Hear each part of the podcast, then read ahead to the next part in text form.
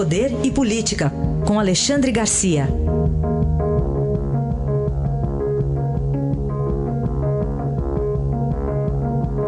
Alexandre, bom dia. Bom dia, Raíssa. Bom dia, Carolina. Bom dia. Bom, há pouco ouvimos aqui o ministro da Cultura, o Sérgio Saleitão, que é até colega de profissão nosso, né, Alexandre, jornalista, uhum.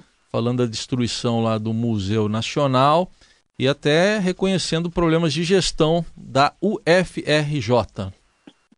Sem dúvida, e falta dinheiro também, né? Agora, o tamanho dessa tragédia, eu, eu gostaria, guardadas as devidas proporções, de, de, de, de comparar com Itália perdendo Florença.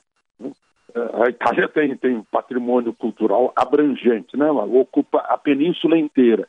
Nós concentramos muito, concentramos muito naquele museu, embora ele tivesse deteriorado, né? estivesse deteriorado, já teria sido hora de salvar as peças, né? passar para um outro local protegido, com climatização, etc., e reformar esse museu. Esse museu é histórico. Ele, ele ocupou, ele foi ocupado por Dom João VI, depois Pedro I, Pedro II. É histórico.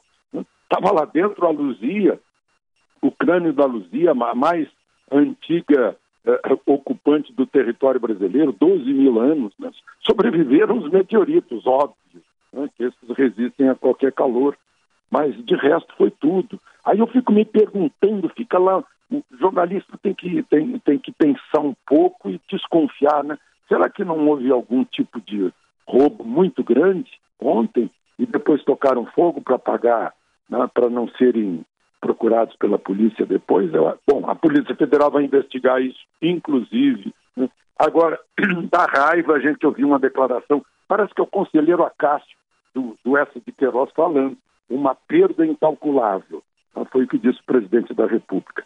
O, o, ministro da Educação diz que o MEC não medirá esforços para auxiliar a Universidade Federal do Rio de Janeiro a recuperar o Museu Nacional.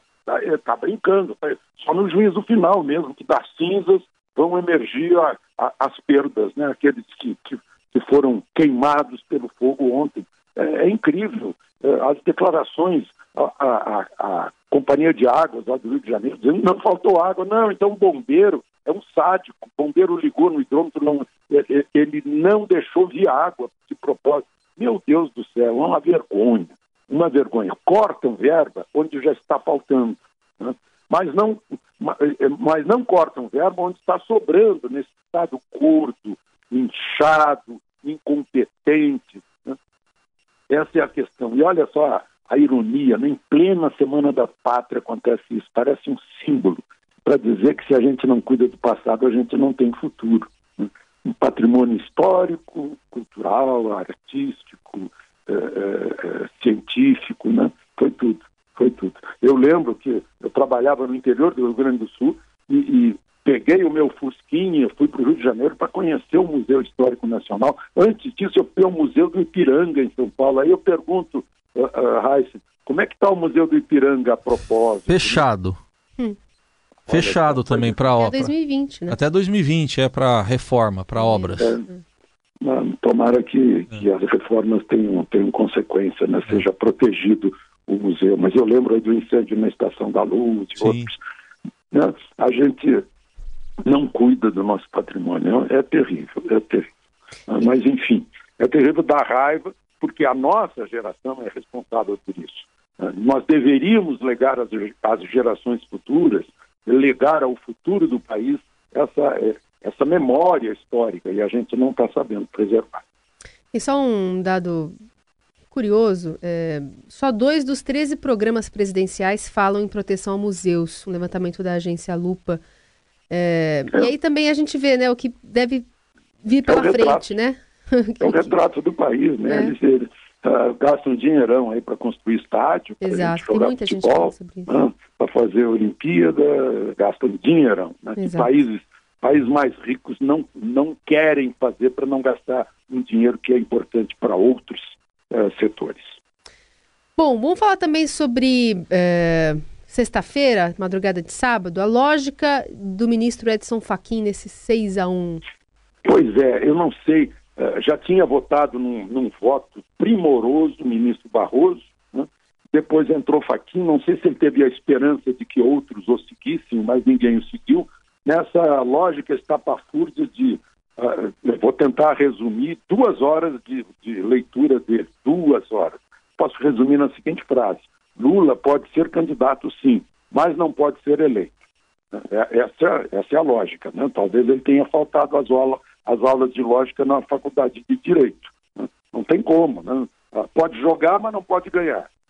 Ah, e, e se baseou num comitê de direitos humanos da ONU, que não é o Conselho de Direitos Humanos, um comitê onde tem a República dita democrática do Congo, um comitê que nunca, nunca disse uma palavrinha sobre Venezuela, sobre Cuba e seus fuzilamentos, sobre o Irã e suas perseguições políticas, sobre a China e as perseguições políticas, nada, zero, não falou nada. Né? Que, que, comitê é esse? Então, eh, tem que.